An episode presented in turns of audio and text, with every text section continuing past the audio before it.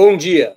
Hoje é 24 de outubro de 2023. Está começando mais uma edição do programa 20 Minutos Análise.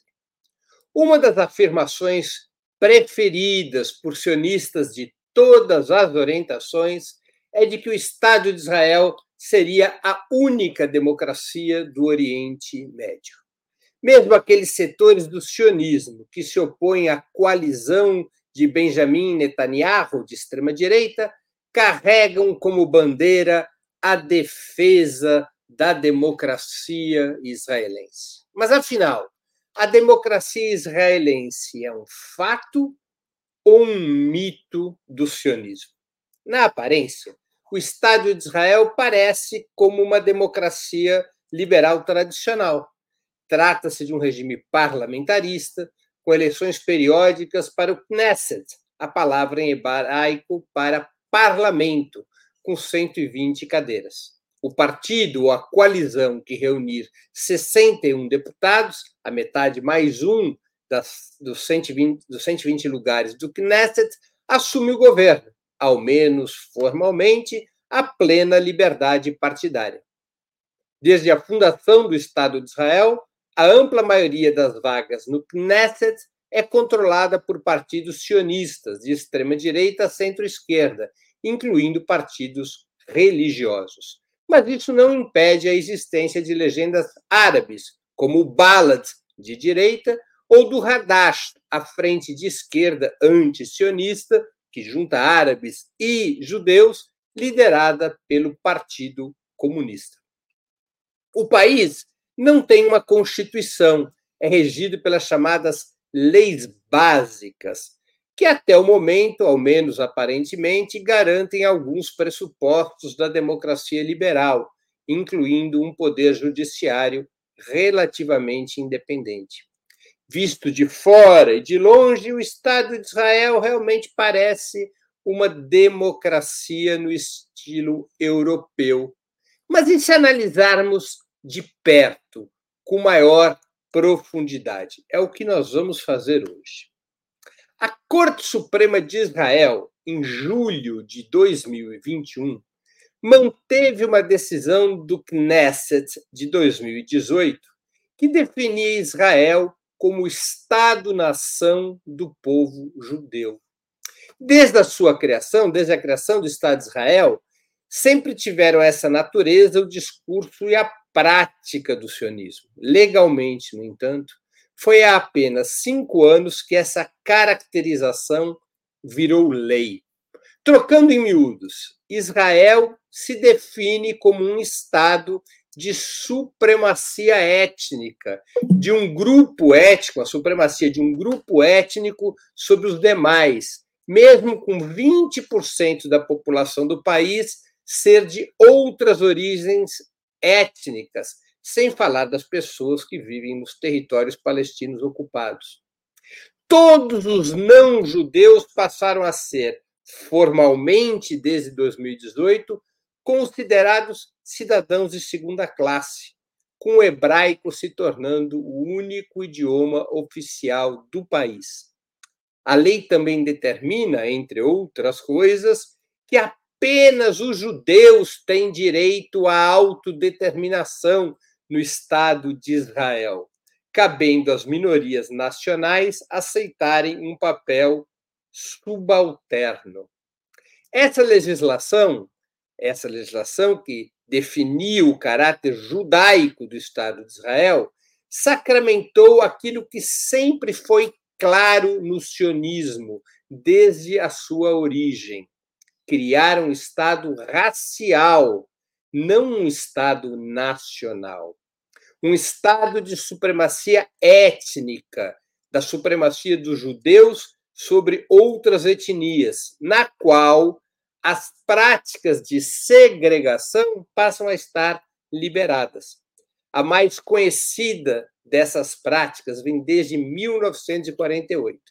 Qualquer judeu da diáspora, qualquer judeu que viva, não importa o país da terra, que for para Israel, é imediatamente recebido e reconhecido como cidadão pleno.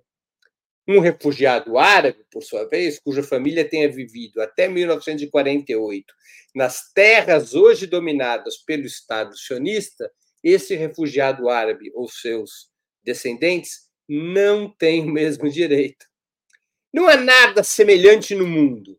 Mesmo os estados religiosos, as teocracias, não se definem pelo domínio de uma etnia sobre as demais. Como expressão formal de nacionalidades, os estados modernos não possuem recorte por raça ou etnia, ao contrário do Estado de Israel. O Estado de Israel é o único Estado legal e declaradamente de supremacia étnica no planeta. Vocês acham possível, portanto, um Estado racista ser democrático?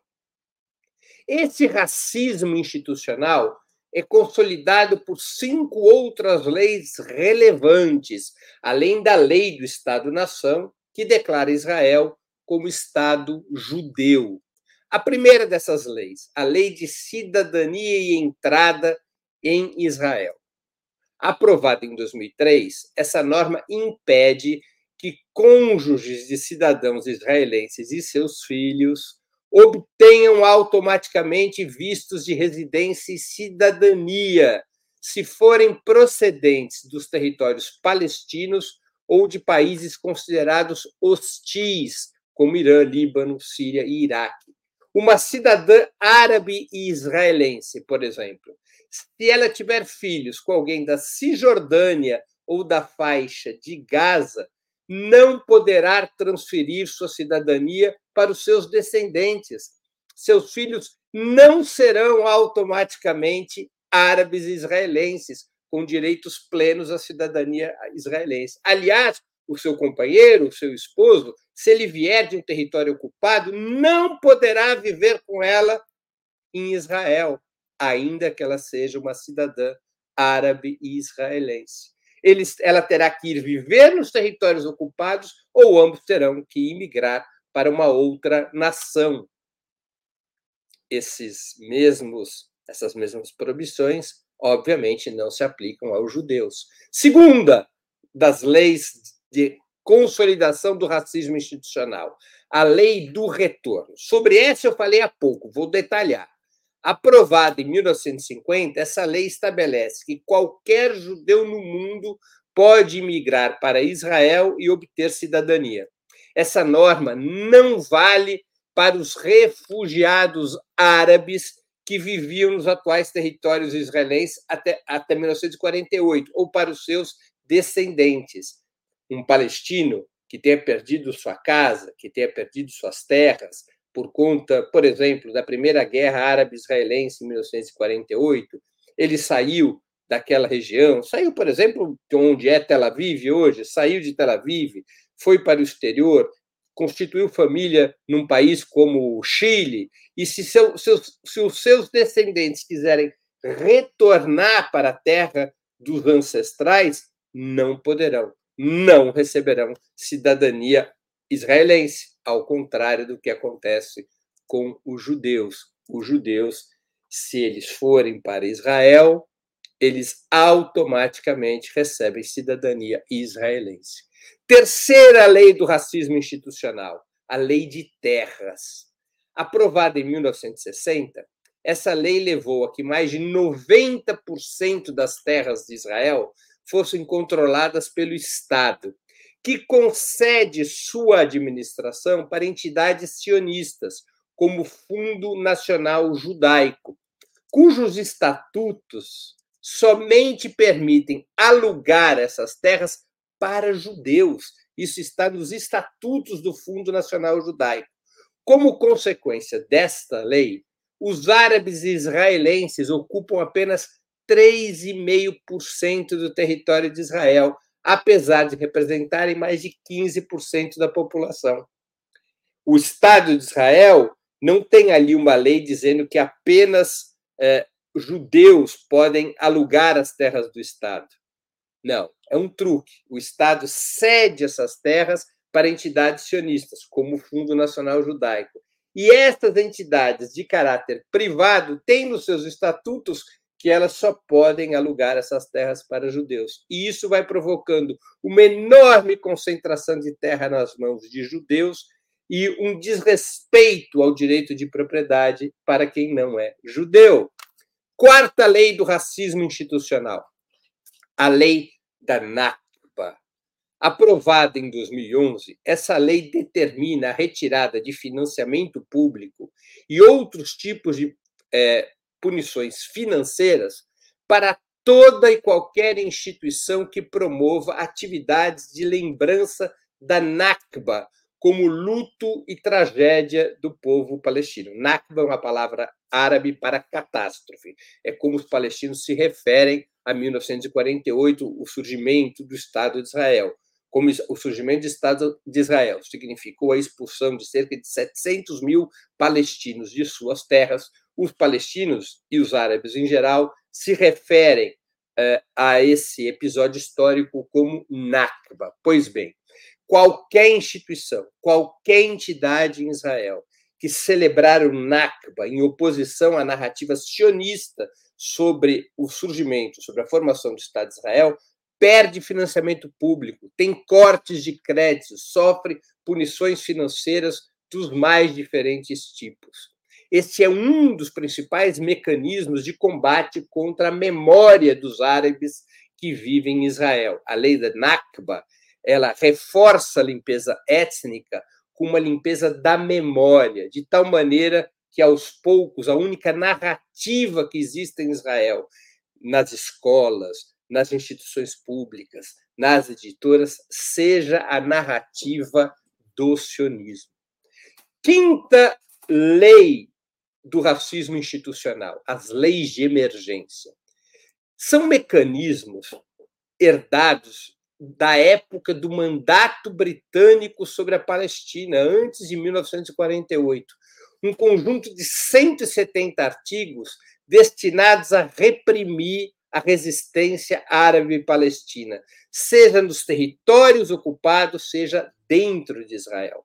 Essas leis estabelecem, por exemplo, a proibição dos árabes se mudarem e ocuparem territórios fora das áreas especificadas por eventual ordem militar, ou seja, o governo israelense pode fixar uma ordem militar dizendo que as populações árabes de tal ou qual cidade dentro de Israel não podem mudar de cidade, precisando de autorização para fazê-lo, um tipo de determinação que jamais pode ser aplicada a judeus.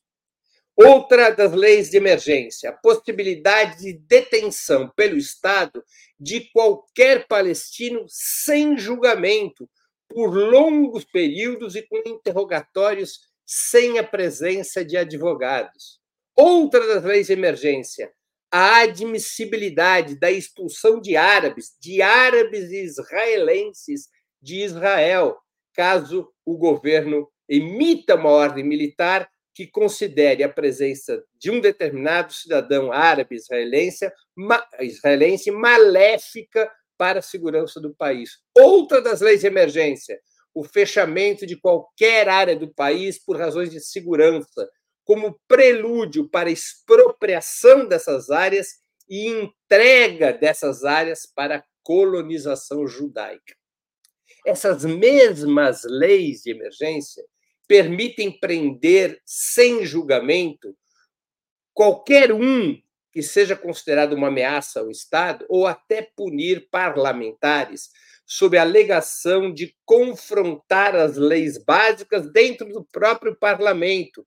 Recentemente, um deputado do Hadash, do Partido Comunista, o único deputado judeu do Partido Comunista, os outros é, dois parlamentares que têm o Hadash, são, os outros três parlamentares que têm o Hadash são de origem árabe, é, o único deputado, Ofer Kassif, do Partido Comunista Israelense, do Partido Comunista Israelense, que é de origem judaica, ele teve seu mandato suspenso por 45 dias por denunciar os ataques a Gaza como um plano fascista do governo Netanyahu. Por razões de segurança, o próprio parlamento suspendeu o mandato de Kassif por 45 dias. Quaisquer um, qualquer um que denuncie as leis, as chamadas leis básicas do Israel, mesmo dentro das instituições, pode sofrer punições de acordo com as leis de emergência. Como vocês podem ver, eu aqui falei apenas das cinco leis fundamentais, além da lei do Estado-nação, que determina o caráter judaico de Israel, como vocês podem ver, através dessas cinco leis fundamentais, a legislação israelense é altamente discriminatória em relação à própria população local, rompendo o princípio fundamental de qualquer democracia: direitos iguais para todos. Em Israel não existe direitos iguais para todos. Os direitos são segregados. Os judeus têm direitos que a população árabe israelense não tem. Portanto, um princípio, se não o princípio fundamental de qualquer democracia, que é a igualdade de direitos, em Israel esse direito não é obedecido. A própria legislação discrimina entre judeus e não judeus. Um Estado que se autodeclara étnico, de supremacia racial. Tudo pior se nós levarmos em conta os territórios ocupados na Cisjordânia e na faixa de Gaza. O Estado de Israel, além de cercar e bloquear esses territórios com muros e esquemas de segurança que impedem a livre movimentação dos palestinos, o Estado de Israel também controla o fornecimento de água e energia elétrica, a coleta de impostos e o comércio exterior, além de impor sua própria moeda. Mais de 5 milhões de palestinos desses territórios ocupados vivem submetidos a um regime marcial, sem quaisquer direitos civis, sob instituições políticas sem soberania, que funcionam como verdadeiros gendarmes de um Estado colonial, como é o caso da autoridade palestina.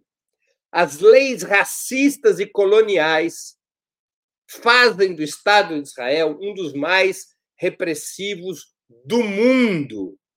Segundo a Anistia Internacional, até 7 de outubro, portanto, antes dos ataques do Hamas, eram 5.200 os palestinos presos em Israel por crimes vinculados à resistência anticolonial. É isso mesmo que vocês ouviram.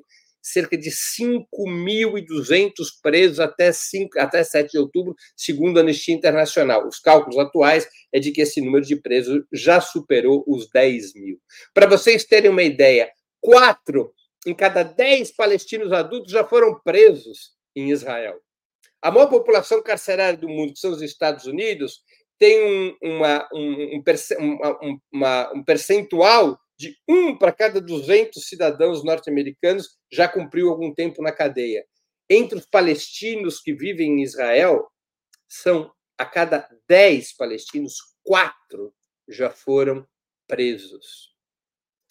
Destes 5.200 palestinos presos em Israel, 1.264 estavam detidos até 7 de outubro, repito, antes dos ataques do Hamas. 1.264 palestinos estavam detidos por ordem administrativa, outra característica das leis de emergência. O que é ordem administrativa? É uma ordem de, de governo, é uma ordem dos, do sistema de segurança. Não tem julgamento e não tem prazo para a libertação. Destes 5.200 presos palestinos, cerca de 700 têm menos de 18 anos. Muitos desses têm menos de 12 anos, é isso mesmo. Israel prende crianças. Sob o amparo das chamadas leis de emergência, o Estado de Israel emite draconianas ordens militares contra essas crianças. Querem conhecer algumas dessas ordens? Eu vou citar as mais importantes. A Ordem Militar 1726 estabelece que crianças podem ser mantidas em prisão preventiva durante 15 dias antes de ser apresentada uma acusação e que um tribunal militar pode prorrogar essa detenção por 10 dias de cada vez por um máximo de 40 vezes. Isso quer dizer que uma, um menor de 18 anos pode ficar preso sem julgamento por mais de 400 dias por ordem administrativa. Outra ordem militar, para exemplificar o que eu estou falando, a ordem militar 1745. Ela estipula que as sessões de interrogatórios de crianças devem ser gravadas audiovisualmente numa língua compreendida por esses menores de idade, mas exclui dessa norma as, os menores de idade presos sob pretextos de segurança, o que se refere a todas as crianças palestinas detidas. Ou seja, o interrogatório não obrigatoriamente tem que ser feito numa língua que esses menores de idade entendam, por razões de segurança. Outro exemplo, a Ordem Militar 132, pela qual as crianças palestinas com 16 anos ou com, a, com 16 anos passam a ser julgadas e condenadas pelos tribunais israelitas como adultos a partir dos 16 anos. Vejam só como são ordens militares draconianas e brutalmente repressivas. Portanto, não apenas Israel é um Estado racista, não apenas Israel é um Estado colonial, como é um Estado brutalmente repressor, operando através de normas típicas de um regime militar. O Estado de Israel é altamente militarizado.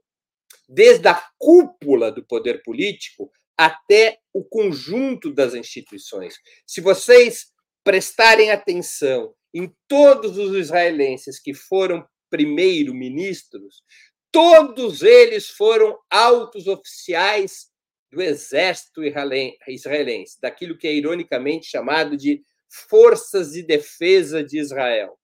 Todos eles, com exceção de Golda Meir, sejam eles trabalhistas, sejam eles de direita, foram altos oficiais das Forças Armadas. E essa presença das Forças Armadas, ela é permanente na estrutura do Estado de Israel e exerce sobre os territórios colonizados um regime marcial e exerce sobre os árabes israelenses também um controle militar estrito com base nessas leis de emergência. Nós podemos entender que um regime deste tipo é democrático. Os sionistas dizem também que Israel se difere, Israel difere das teocracias árabes. Será que isso é verdade? Há uma série de leis em Israel que fizeram com que os grupos religiosos tivessem imenso poder no aparato de Estado. Por exemplo, não existe em Israel casamento civil. Todos os casamentos têm que ser feitos pelo rabinato. Claro, quando você não é da crença judaica, se você não segue a religião judaica, você não vai querer se casar na religião judaica. Aí você tem que pedir autorização para o rabinato para poder casar na sua própria religião. Quem controla as relações matrimoniais em Israel é a religião judaica. Não há casamento civil e uma série de outros privilégios são concedidos aos grupos religiosos. Isso tem a ver com o sistema educacional, isso tem a ver com uma série de mecanismos através dos quais esses grupos religiosos partilham o poder. A um ponto tal que em Israel ganharam muita força os partidos religiosos. Os partidos religiosos fazem parte da coalizão atual de governo.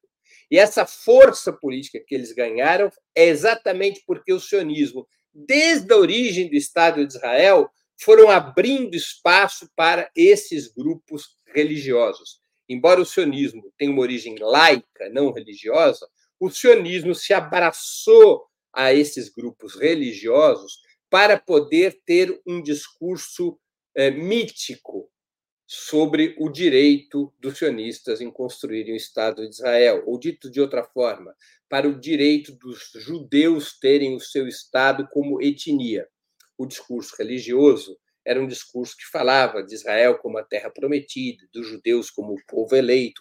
É um discurso religioso que reforça essa característica racista do Estado de Israel. Então, nós temos um Estado racista, pela sua própria legislação, pela própria lei do Estado-nação, é um Estado que se define pela supremacia de uma etnia, é um Estado que tem regras que separa direitos de judeus dos direitos dos não-judeus, é um Estado colonial que é, mantém 5 milhões de palestinos sob estrito controle marcial, é um Estado altamente repressor, com normas e leis que somente as ditaduras militares mais perversas possuem, e é um Estado também conectado com a teocracia. Cada vez mais, o Estado de Israel é também um Estado teocrático, porque, na medida em que é consolidado a natureza racial do Estado de Israel, isso reforça o peso da religião. O Estado de Israel não é laico. Ao se caracterizar, ao se declarar legalmente como um Estado judeu, fez da religião judaica a religião oficial do país. Portanto, esta é a religião do, oficial do país. Os feriados da religião judaica são os feriados do país. A religião judaica é a religião oficial do Estado de Israel, que vai também se convertendo numa teocracia. Para vocês terem uma ideia, antes de começar uh, esse ciclo da resistência palestina, com o 7 de outubro, os ataques do Hamas uh, e as agressões de Israel à faixa de Gaza, estava em votação em Israel uma reforma judicial.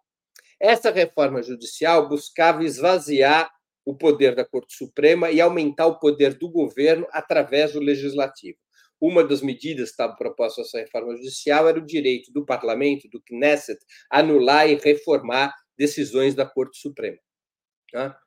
Uh, e eliminar vários outros mecanismos. Né? A justiça israelense funcionava pelo princípio da razoabilidade, quer dizer, ela podia tomar decisões a partir de um senso comum, já que Israel não tem constituição para ser interpretada pela Corte Suprema.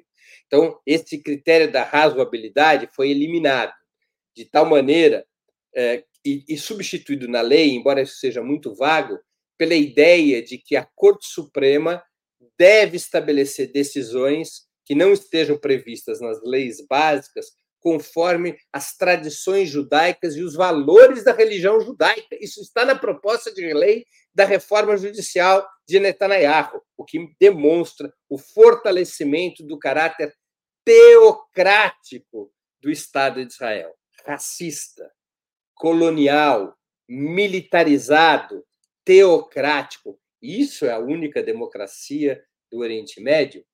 Eu faria a seguinte síntese em relação a Israel. Israel é uma espécie de apartheid. É um regime de discriminação e segregação racial, muito semelhante à África do Sul. A diferença principal é que na África do Sul, os brancos, os africanos, eram uma minoria. Portanto, eles tinham que lidar com uma maioria negra. Era uma situação específica, em que eles estabeleceram um regime de apartheid para garantir o poder dessa minoria. Em Israel, os judeus são maioria se não contabilizarmos os territórios ocupados. Se contabilizarmos o território ocupado, a relação entre árabes e judeus é quase meio a meio.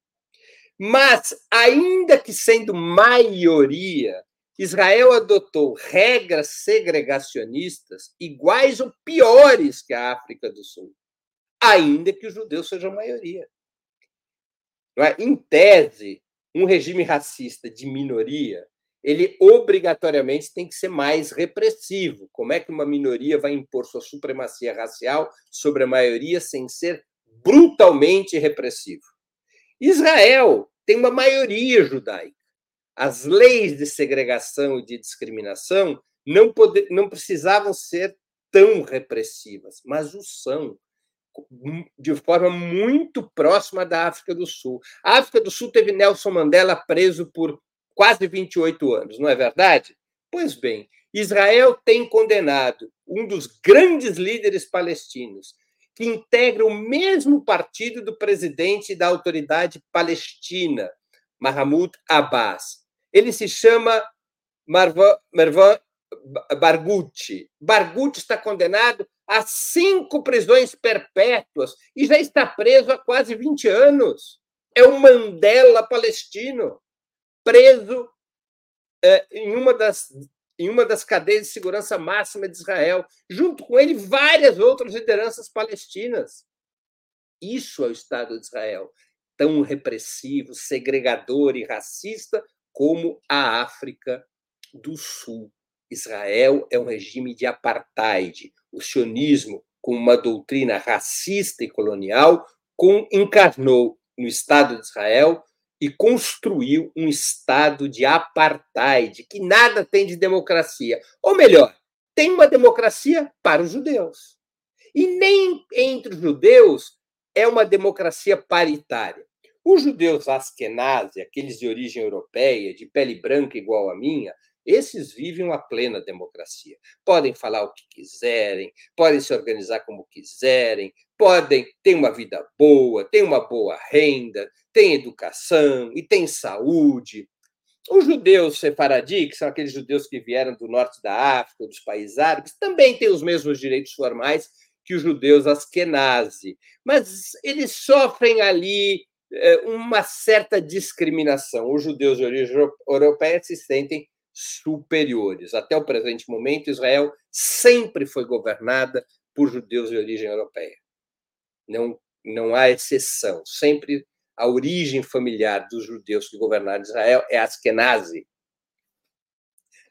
Embora você tenha separadinho em vários cargos de importância, de ministério, na Corte Suprema, no Exército, os Askenazes são uma elite. Mas há democracia, tanto para os Askenazi quanto para os judeus sefaradi. Tem um pequeno grupo de judeus que já começam a sofrer discriminação, que são os judeus que vieram da Etiópia. Parte importante desses judeus que vieram da Etiópia são negros, são os falachas, os judeus de origem negra. Existe isso, pessoal, os judeus de origem negra. Esses, então, embora os direitos formais deles sejam os mesmos, sobre esses judeus de origem é, etíope, aí paira uma baita discriminação racial pela cor da pele. Abaixo desses judeus etíopes, que é um pequeno grupo, nós temos os árabes israelenses. Eles são cidadãos, cidadãos israelenses. Ou porque não saíram da, da região quando houve a fundação do Estado de Israel. Normalmente por isso, suas famílias permaneceram no território. E eles são cidadãos israelenses. Quando Israel foi formado, os palestinos que ficaram das fronteiras israelenses receberam cidadania israelense. Esses não têm os mesmos direitos que os judeus. Já é uma outra casta essa formalmente com menos direitos do que os judeus, submetidos às leis de emergência, submetido à lei da Nakba, submetido à lei do retorno, submetido é, às leis do casamento e assim por diante.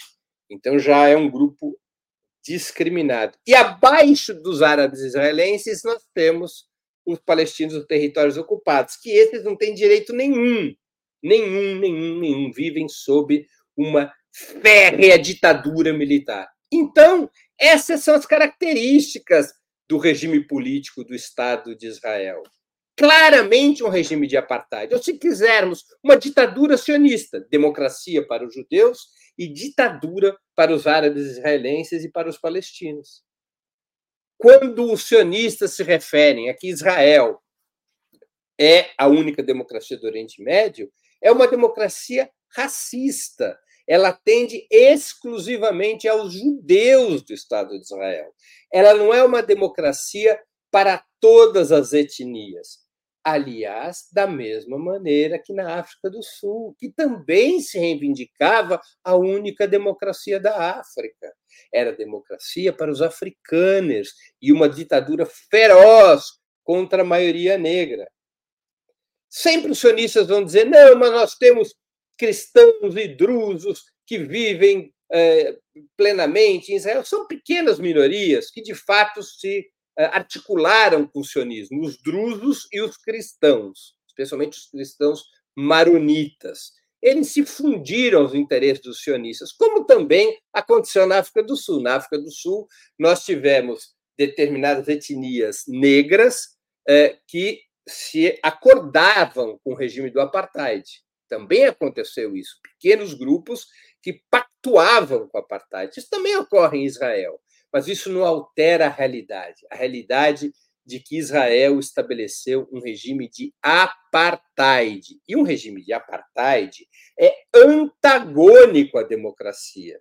É antagônico à ideia fundamental de democracia, que é direitos iguais para todos. Isso não existe em Israel. Israel é legalmente organizado como um estado de apartheid.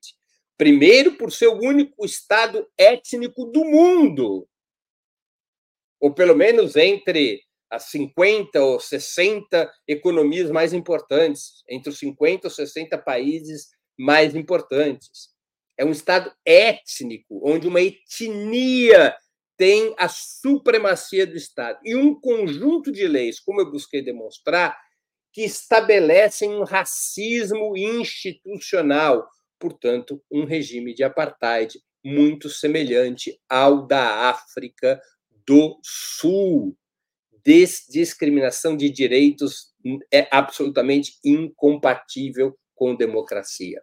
O governo de Benjamin Netanyahu está ainda piorando esse cenário, com uma série de leis que vão aprofundando este apartheid, que vão aprofundando esse regime marcial, esse regime repressivo.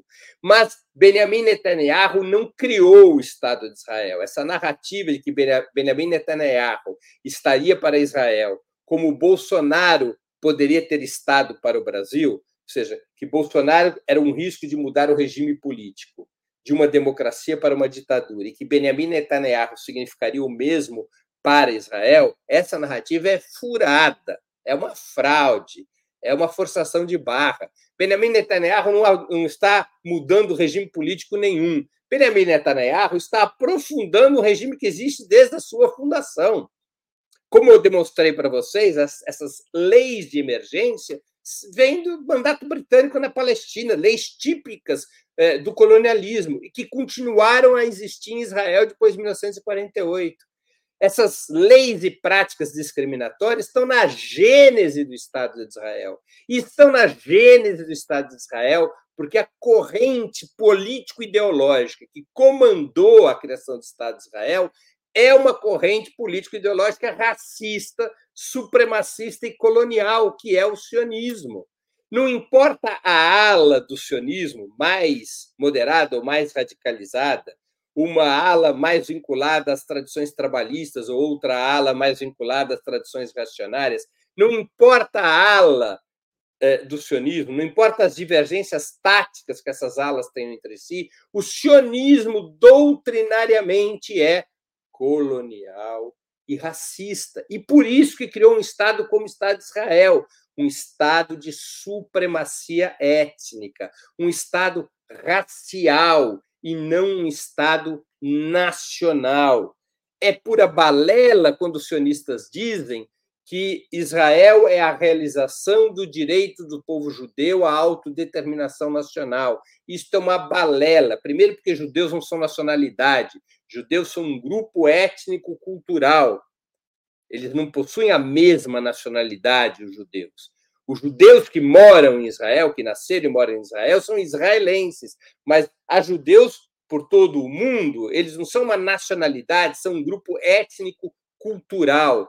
É, não, não faz qualquer sentido a ideia da autodeterminação nacional baseada num grupo étnico. A autodeterminação nacional tem que suplantar as diferenças étnicas em favor de uma nacionalidade inclusiva que não existe no que diz respeito à construção do Estado de Israel. O Estado de Israel é um Estado racista desde a sua origem. Netanyahu o que faz é aprofundar essas características antidemocráticas, racistas e coloniais do Estado de Israel. É um Estado que construiu sua força à base do racismo e do colonialismo. Como todo colonialismo, o Estado precisa ser violento. Por que, que precisa ser violento? Nos estados normais da democracia burguesa, você pode, por mecanismos ideológicos, convencer parte da classe trabalhadora que o capitalismo é bom. Não é mesmo? Você pode convencer um filho ou uma filha da classe trabalhadora que ela, por conta dos seus próprios méritos, pode sair da pobreza para a riqueza através do empreendedorismo e que somente o capitalismo permite essa ascensão social. É possível convencer amplas massas do povo desta possibilidade no capitalismo. Agora, é muito difícil um Estado colonial convencer o povo colonizado de que a supremacia é, colonial e racial é boa. É muito difícil você dizer, olha, é, é bom você não ter sua própria nação, é bom você não ter direitos iguais, é bom você sofrer discriminação racial. É muito mais complicado. Então, a tendência dos povos colonizados, a tendência dos povos colonizados, ainda mais sob regimes de supremacia étnica, é ter um grau de confrontação muito maior do que nas sociedades capitalistas que não estão atravessadas pela questão colonial. A violência do Estado colonial é maior, muito maior do que do Estado democrático burguês, democrático liberal tradicional. O Estado colonial tem como instrumento fundamental de hegemonia e dominação a violência. E Israel cumpre exatamente esse requisito. Não há violência contra os judeus em Israel. Não é disso que se trata. Para esses judeus, para os judeus de Israel, há democracia. Mais ou menos como um, num país europeu. Agora, para todas as outras minorias, há uma terrível ditadura e uma violência brutal, especialmente contra os palestinos na faixa de Gaza. Não é uma violência que surgiu depois dos ataques do Hamas. Isso é outra mentira, é uma violência histórica que vem desde 1948, que se radicalizou em 1967, quando Israel tomou na mão grande os territórios que a ONU havia destinado para a criação do Estado palestino. É uma violência que se aprofundou é, nos últimos 20 anos, com o cerco murado à Cisjordânia e à faixa de Gaza.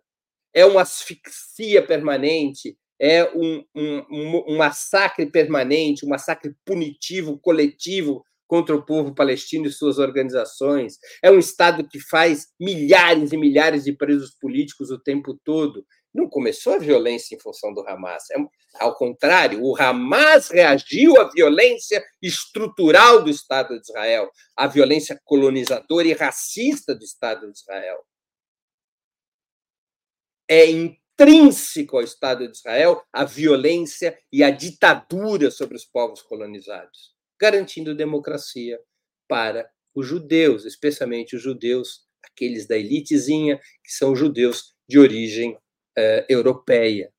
Isto é o Estado de Israel. Respondendo à pergunta do próprio programa, é evidente que Israel não é uma democracia. Israel é um apartheid, uma ditadura sionista, perversa, brutal, criminosa e pirata que não respeita a lei internacional. E assim é que deve ser tratado. Isso não tem nada a ver com o antissemitismo. O Estado de Israel tem a ver com o sionismo, não com o judaísmo.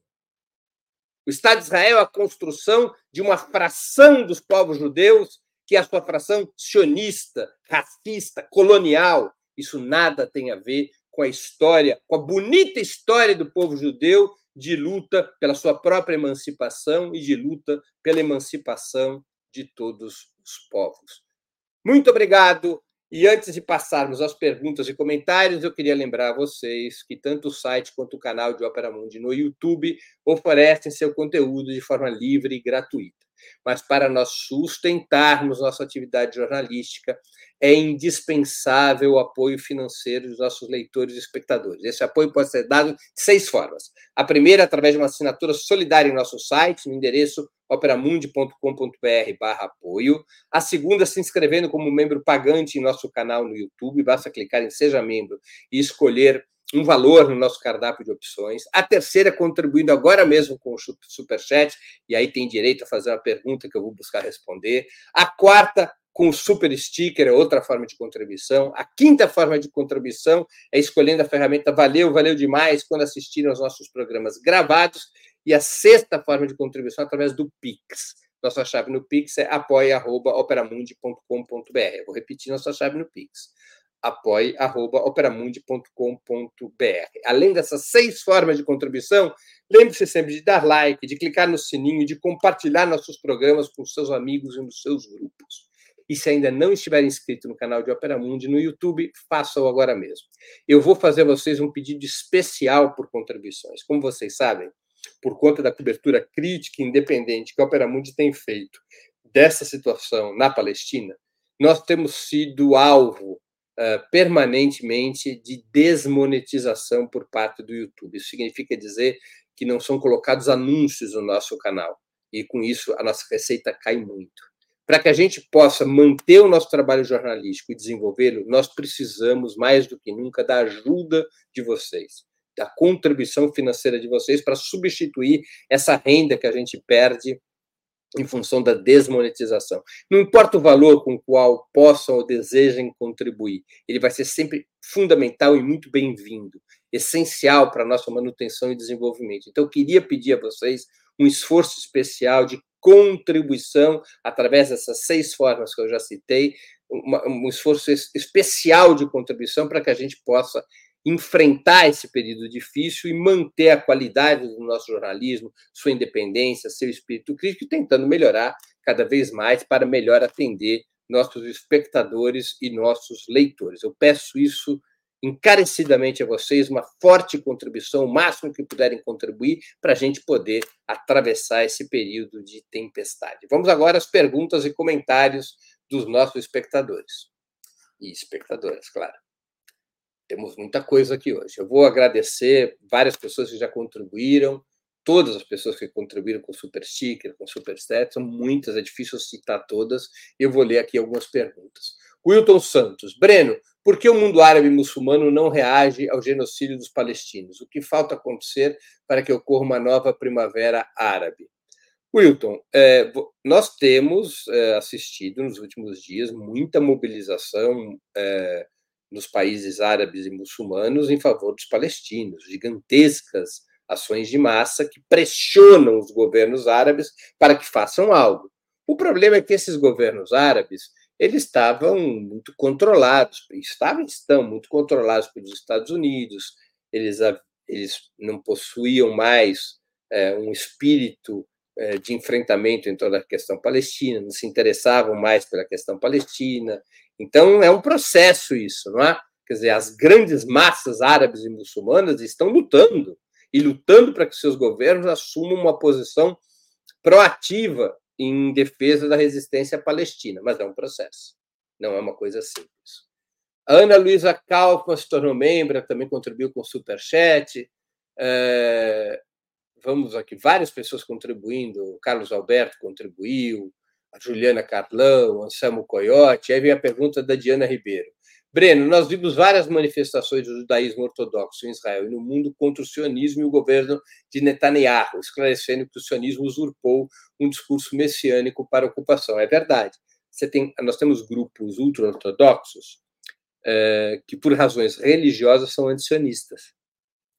Qual é a grande questão? É que o reino de Israel, segundo esses grupos, porque os judeus, ali na, nos tempos bíblicos, os judeus, por volta do ano 1300 a.C., constituíram um reino, o Reino Unido de Israel e Judá. Depois esse reino se divide em dois, o reino de Israel e o reino de Judá. É?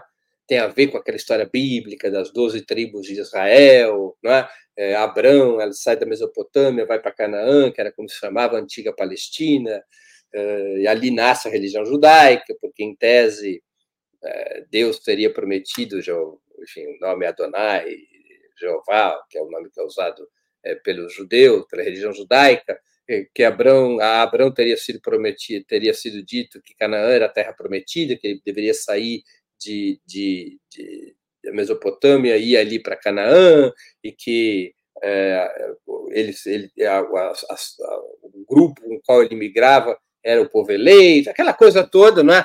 Então, esse, esses grupos ultra-ortodoxos, eles consideram que, a, que somente poderia ser recriado o Estado, o Reino de Israel, se depois que o Messias chegar à Terra. Somente então é que poderia ser reconstruído o Reino de Israel. Que se, construir o Reino de Israel antes da chegada do Messias seria uma total é, um desrespeito as, aos textos sagrados da religião judaica. E então eles se colocam contra o sionismo, contra a criação do Estado de Israel, porque ela ocorre sem a chegada do Messias. E eles consideram que o sionismo construiu um Estado autoritário, um Estado que fere os valores religiosos do judaísmo, um Estado racista. Eles incorporam parte desse discurso, vamos dizer assim, de esquerda, é, mas por um fundamento religioso. religioso. Então, você tem razão na sua afirmação, viu, Diana? A Cecília MB, que também contribuiu com o Superchat. Breno, o que você pontuou aqui é que o Estado de Israel se traveste da religião, da democracia e da história para fazer e agirem como agem. Né? Exatamente isso, Cecília. Quer dizer, a lógica do Estado de Israel, a lógica do sionismo, é uma camuflagem.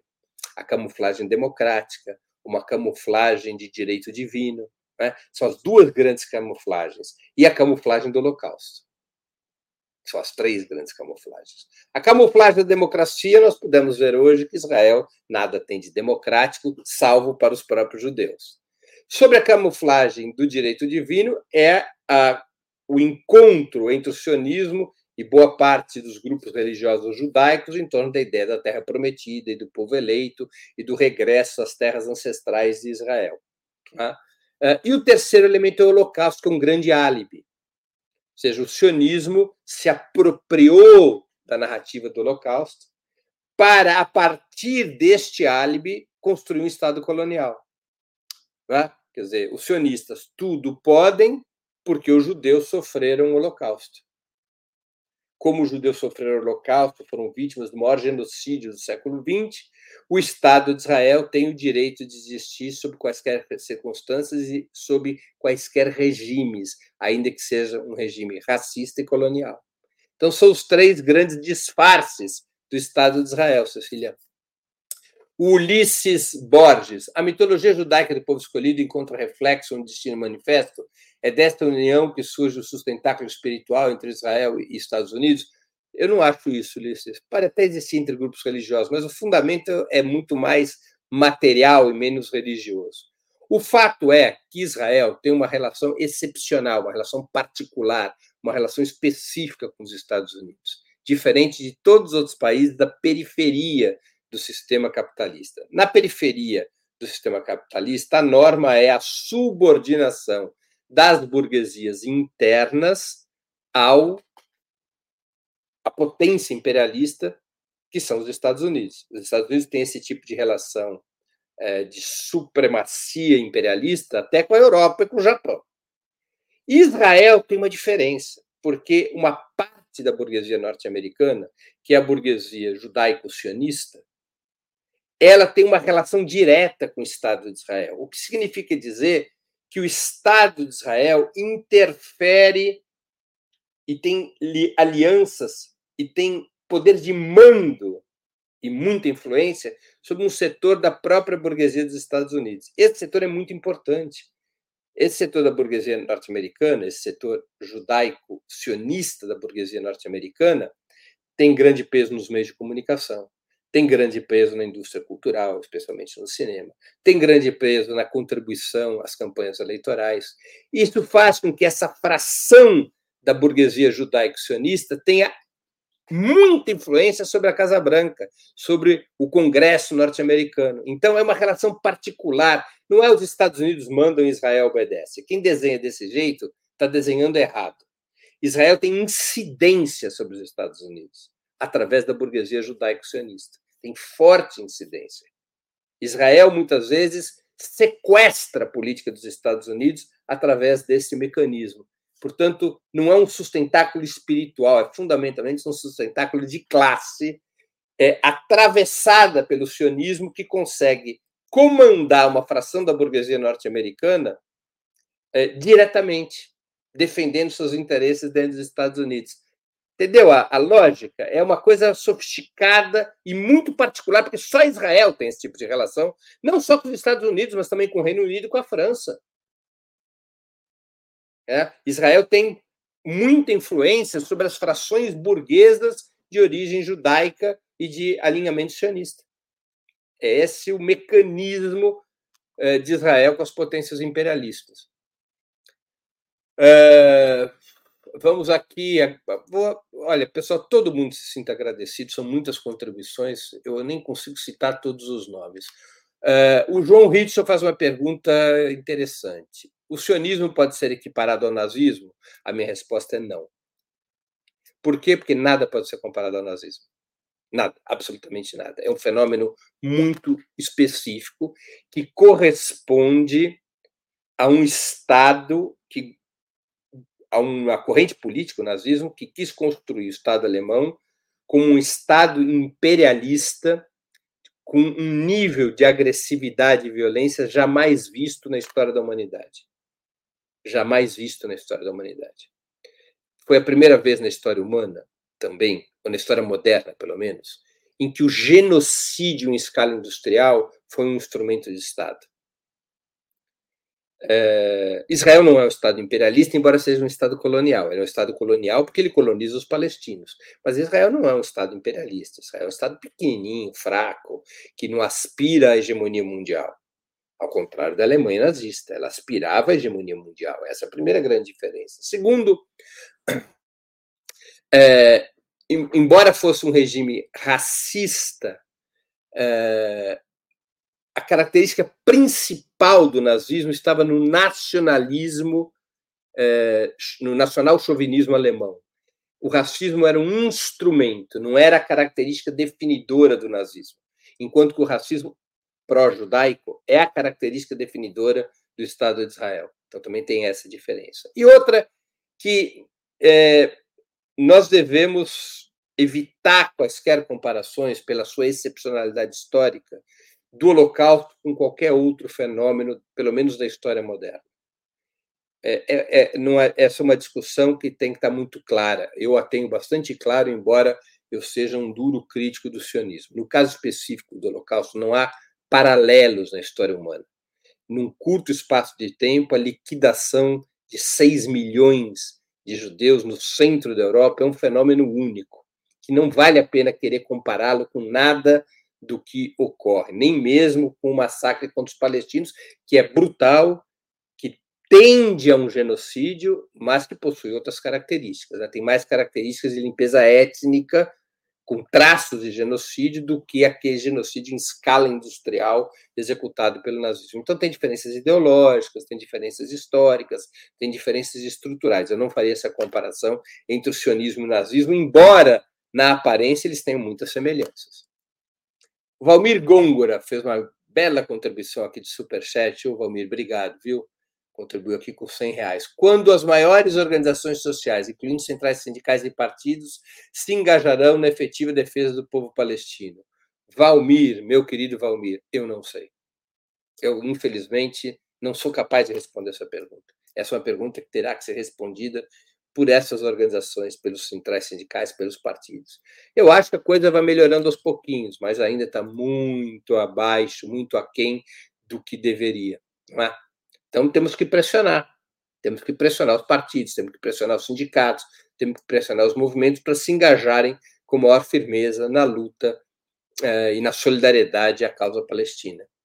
Uh, Nato Nato também contribuiu com o Superchat. Um BRICS forte e atuante poderia ajudar a Palestina em sua luta? Sim, sim, mas por hora indiretamente. Tá? Quer dizer, o elemento central, o espaço central da questão palestina é o Oriente Médio. Tem diretamente a ver com os países do Oriente Médio, mais países que jogam sempre um papel muito relevante naquela região, como os Estados Unidos e a Rússia, e antigamente a União Soviética. Tá? Então, eh, os BRICS, eles são um bloco econômico, eles não são um bloco militar, eles não são um bloco político. Então, ele, a incidência direta deles, é, do BRICS hoje, é pequena. É pequena. No futuro pode ser maior, mas hoje nós estamos diante de uma crise eh, político, militar e diplomática. Então, isso não passa pelo BRICS, embora passe por países do BRICS como a Rússia. Né? Dizer, é, é uma situação que se define no campo político, militar e diplomático. O Vitor Rodrigues, abaixo o sionismo, ele faz aqui mais um comentário. Resistência Palestina, resistência do Hamas, grande abraço, vida longa, professor Breno. Vitor, muito obrigado pela contribuição. Eu não sou professor, eu sou um jornalista. Aliás, eu nem tenho graduação para ser superior, eh, para ser professor, porque eu nunca fiz ensino superior. Então, eu sou, eu sou um jornalista que aprendeu a fazer jornalismo uh, trabalhando e que não tem essa graduação para ser professor, nem tenho a prática de ser professor. Eu sou apenas um jornalista, eu tenho até orgulho de ser um jornalista, acho uma profissão que tem lá seus méritos, não é? Então, não sou professor. tá bem? É, eu acho que com isso eu li as perguntas que estavam postas e chegou aqui também uh, ao final do nosso tempo de programa. Eu quero encerrar agradecendo a audiência, em especial a quem colaborou ou viera colaborar com a sustentação financeira de Ópera Mundi. Sem vocês, nosso trabalho não faria sentido e não seria possível. Um grande abraço a todos e a todas.